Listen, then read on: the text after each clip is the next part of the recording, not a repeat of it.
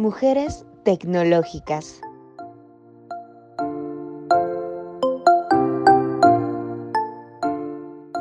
Hoy les hablaré de una mujer dedicada a la arqueología.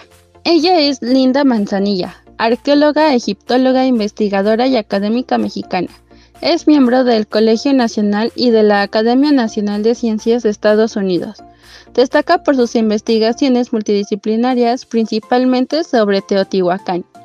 En 1970 ingresó a la Escuela Nacional de Antropología e Historia, en donde estudió la licenciatura en arqueología.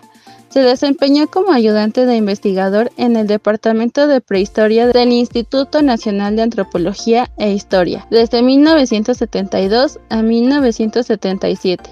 En 1979 obtuvo una maestría en ciencias antropológicas y se graduó obteniendo magna cum laude. Viajó a París para cursar un doctorado de tercer ciclo en egiptología.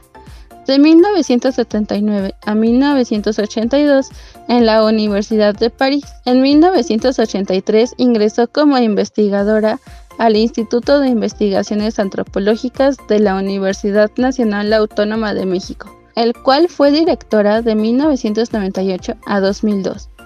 Desde 1997 es profesora en posgrado de antropología en la UNAM y de la licenciatura en arqueología en la Escuela Nacional de Antropología e Historia.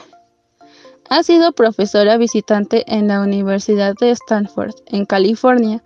Ha colaborado en excavaciones en Turquía y Egipto, pero sus esfuerzos principales se han enfocado en la vida cotidiana de los habitantes de Teotihuacán y sus principales edificios, en los que ha aplicado tecnología de punta como el detector de Mounis con rayos X con Arturo Menchaca. Es miembro del Sistema Nacional de Investigadores desde 1985 y nivel 3 desde 1996. En 2003 fue electa miembro de la Academia Nacional de Ciencias de Estados Unidos siendo la primer mexicana en pertenecer a dicha institución.